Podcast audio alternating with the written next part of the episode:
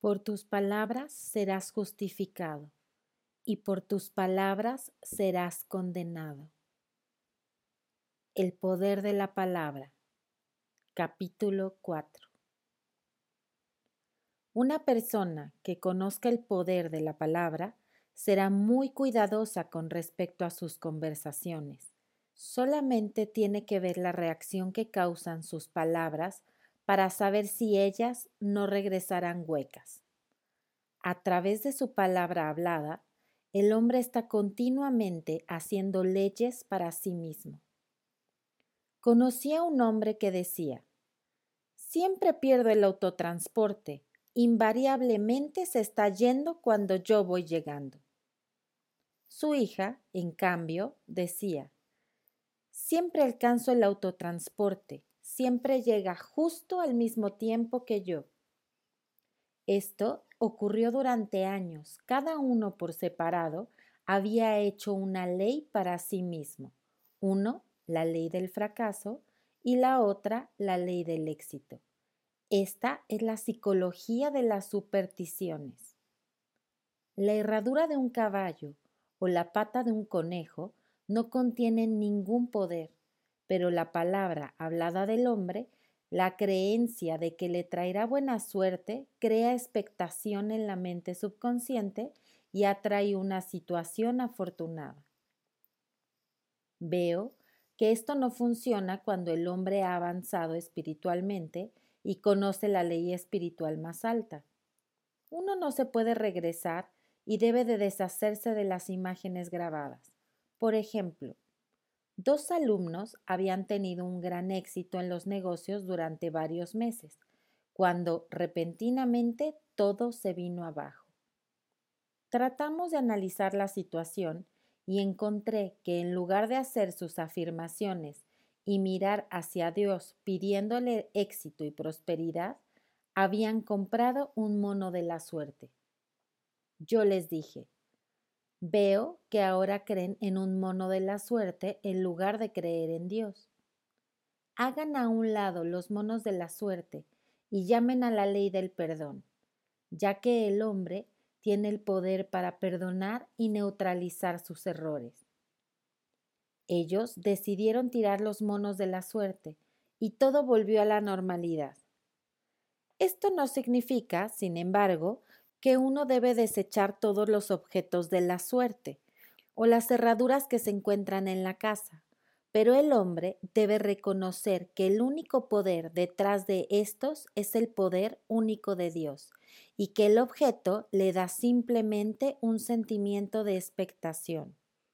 Un día, una amiga que estaba desesperada encontró una herradura en la calle. Se alegró mucho y se llenó de esperanzas dijo que Dios le había enviado esta herradura a fin de mantener su fuerza. En ese momento, eso fue lo único que pudo registrar en su mente consciente. Su esperanza se convirtió en fe y finalmente hizo una demostración maravillosa. Quisiera aclarar el punto de que los hombres antes mencionados estaban dependiendo solamente de los monos y que esta mujer reconoció el verdadero poder que se encontraba detrás de la herradura. En mi caso personal, me llevó mucho tiempo hacer a un lado la creencia de que cierta cosa atraía la desilusión.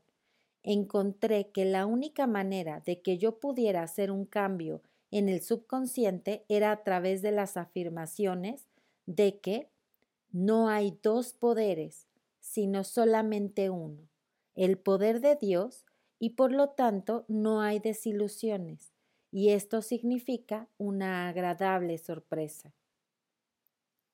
Me percaté de un cambio en ese instante, y muchas cosas maravillosas comenzaron a llegarme. Tengo una amiga que decía que por nada del mundo pasaría bajo una escalera. Si tienes miedo, le dije, estás dándole cabida a dos poderes, al bien y al mal en lugar de solamente a uno, el poder de Dios.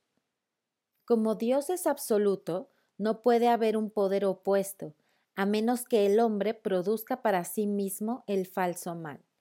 para demostrar que solamente crees en un poder, Dios, y que no hay poder o realidad en el mal, pasa por debajo de la próxima escalera que veas. Tiempo después, ella tuvo que ir a su banco, pues deseaba abonar su caja de seguridad, y para llegar hasta ahí tenía que pasar por debajo de una escalera. Al verla, mi amiga se estremeció de miedo y regresó. No podía enfrentarse al león en su camino. Sin embargo, cuando salió a la calle, mis palabras retumbaron en sus oídos, y decidió regresar y pasar por debajo de la escalera. Fue el gran momento de su vida, porque las escaleras la habían mantenido en la esclavitud durante muchos años. Encaminó sus pasos hacia la caja de seguridad y la escalera ya no estaba ahí. Esto ocurre frecuentemente, si uno se encuentra dispuesto a hacer algo a lo que siempre le has tenido miedo, al final ya no es necesario. Esta es la ley de la no resistencia, la cual no es bien comprendida. Alguien dijo que el coraje contiene ingenio y magia. Enfrenta las situaciones sin miedo y verás que no habrá situación que enfrentar, ya que ésta caerá por su propio peso. Lo anterior se explica porque era el miedo lo que atraía la escalera hacia la mujer, y al perder el miedo, ella la retiró para siempre de su camino. Aunque las fuerzas invisibles siempre están trabajando para el hombre que, de manera inconsciente, está siempre moviendo los hilos. Debido al poder vibratorio de las palabras, todo lo que el hombre exprese lo atraerá hacia él. Las personas que continuamente están hablando de enfermedad, invariablemente la están atrayendo. Después de que el hombre ha conocido la verdad, no puede ser demasiado cuidadoso con sus palabras. Por ejemplo, un amigo mío frecuentemente me dice por teléfono, ven a verme y sostendremos una agradable y anticuada charla. Estas charlas anticuadas a las que se refiere implican hablar de temas como pérdidas, carencias, los fracasos, las enfermedades y demás conceptos destructivos. No, te lo agradezco de verdad, le digo, pero ya he tenido suficientes charlas anticuadas en mi vida y me cuestan muy caras. Sin embargo, me gustaría tener una charla moderna y hablar de lo que deseamos y de lo que no deseamos. Hay un antiguo aforismo que dice que el hombre solamente se atreve a usar sus palabras para tres propósitos, para curar, bendecir o prosperar. Lo que el hombre diga sobre alguien será dicho de él, y lo que él desea para el otro lo está deseando para sí mismo. Las maldiciones, como los pollos, regresan a casa para ser rostizados. Si un hombre le desea la mala suerte a alguien, lo más seguro es que esté atrayendo la mala suerte hacia sí mismo. Si desea ayudar a alguien para que tenga éxito, él se está deseando éxito y ayudándose a sí mismo para tenerlo.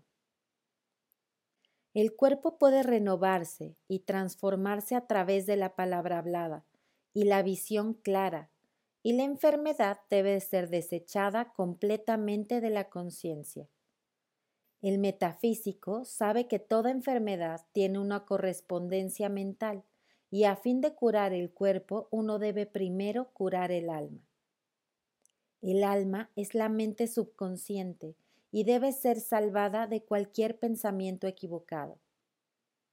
En el Salmo 23 dice, Él restauró mi alma, esto significa que la mente subconsciente o alma debe restaurarse con las ideas correctas, y el matrimonio místico es el matrimonio del alma con el espíritu, o el de la mente subconsciente con la mente superconsciente. Ambas deben de ser uno. Cuando el subconsciente está lleno de ideas perfectas, el superconsciente, Dios y el hombre son uno. El Padre y yo somos uno. Esto significa que Él es uno con el reino de las ideas perfectas, que Él es el hombre hecho a la imagen y semejanza de Dios, y que ha sido dado el poder y el dominio sobre todas las cosas que Él ha creado, su mente, su cuerpo y sus asuntos. Es muy cierto decir que todas las enfermedades y desdichas provienen de la violación de la ley del amor. Un nuevo mandamiento se nos brinda. Amaos los unos a los otros. Y en el juego de la vida, el amor y la buena voluntad hacen el truco. Por ejemplo, una conocida mía tuvo durante años una terrible enfermedad de la piel. Los doctores le dijeron que el mal era incurable y estaba desconsolada. Ella era actriz y temía que pronto se vería precisada a renunciar a su profesión y que no tenía otro medio de ganarse la vida. Sin embargo, consiguió un buen papel y la noche del estreno fue un gran éxito. Recibió notas muy halagadoras por parte de la crítica y se sentía feliz y emocionada. No obstante, al día siguiente, ella esperaba la noticia de su despido. Un actor del elenco estaba celoso de su éxito y había promovido que se le hiciera a un lado. Ella se sintió posesionada por el odio y el resentimiento de él y exclamó Dios, no me permitas odiar a este hombre. Esa noche ella trabajó durante horas, en silencio. Ella me dijo Pronto entré en un silencio muy profundo. Parecía estar en paz conmigo misma con el hombre y con el mundo entero. Así sucedió durante dos noches más, y al tercer día me encontré con que estaba completamente curada de la enfermedad de la piel. Al pedir amor y buena voluntad, ella había cumplido con la ley, porque el amor es el cumplimiento de la ley, y la enfermedad que vino del resentimiento del subconsciente fue erradicada. La crítica continua produce reumatismo, porque los pensamientos críticos o desarmonizantes ocasionan depósitos antinaturales en la sangre, los cuales se asientan en las extremidades. Los pensamientos falsos son causados por los celos, el odio, la falta de perdón, el miedo, etc. Cada enfermedad es causada por una mente en desasosiego. En una ocasión, durante la clase mencioné que no tiene sentido preguntarle a alguien, ¿qué te ocurre? En todo caso, podríamos decir simplemente, ¿quién te ocurre a ti? La falta de perdón es la causa más común de la enfermedad. Endurece las arterias o el hígado y afecta la vista. En su haber hay enfermedades incontables. Un día llamé a una amiga quien me comentó que estaba enferma por haberse comido un ostión envenenado. Yo le dije, no, el ostión era inofensivo. Tú envenenaste al ostión. ¿Qué sucede contigo? Ella me contestó, me suceden unas diecinueve personas. Había discutido con veinte personas y se había desarmonizado tanto que atrajo para sí el ostión envenenado. Cualquier desarmonía en lo externo indica que existe desarmonía mental. Así como estás dentro, estará afuera. Los únicos enemigos del hombre están dentro de sí mismo, y fobias propias del hombre serán las de su propio hogar. La personalidad de uno es el último de los enemigos por superar porque este planeta está tomando su iniciación en el amor. El mensaje de Jesucristo es paz en la tierra y buena voluntad al hombre. El hombre iluminado, por lo tanto, hace lo posible por superar a su vecino. Su trabajo está en sí mismo, en enviar buena voluntad y bendiciones a un hombre. Este ya no tiene poder para lastimarte. Por ejemplo, un hombre vino a buscarme solicitando tratamiento para que lo ayudara en los negocios. Él estaba vendiendo maquinaria y un rival apareció en la escena, con lo que proclamaba que la suya era una mejor máquina, y mi amigo le tenía miedo a la derrota. Yo le dije, primero que todo debemos quitar el miedo y saber que Dios protege tus intereses y que la idea divina saldrá de esta situación. Esto significa que la maquinaria adecuada será vendida por el hombre adecuado al hombre adecuado. Y agregué, no sostengas un pensamiento crítico hacia ese hombre, bendícelo todo el día y debes estar dispuesto a no vender tu maquinaria si no es esta la idea divina. Así que fue la reunión, sin miedo y sin resistirse, y bendiciendo al otro hombre. Me contó que el resultado fue muy promisorio. La máquina del otro hombre no quiso funcionar, y vendió la suya sin ninguna dificultad. Pero yo te digo, ama a tus enemigos, bendice a los que te maldicen, haz el bien a aquellos que te odian, y ora por aquellos quienes te usan con ventaja y te persiguen. La buena voluntad produce una inmensa aura de protección alrededor de aquel que le envía, y ninguna arma utilizada en contra de él tendrá éxito. En otras palabras, el amor y la buena voluntad destruirá a los enemigos dentro de uno mismo. Por lo tanto, uno no tiene enemigos en el exterior. Hay paz en la tierra para aquel que envía buena voluntad al hombre.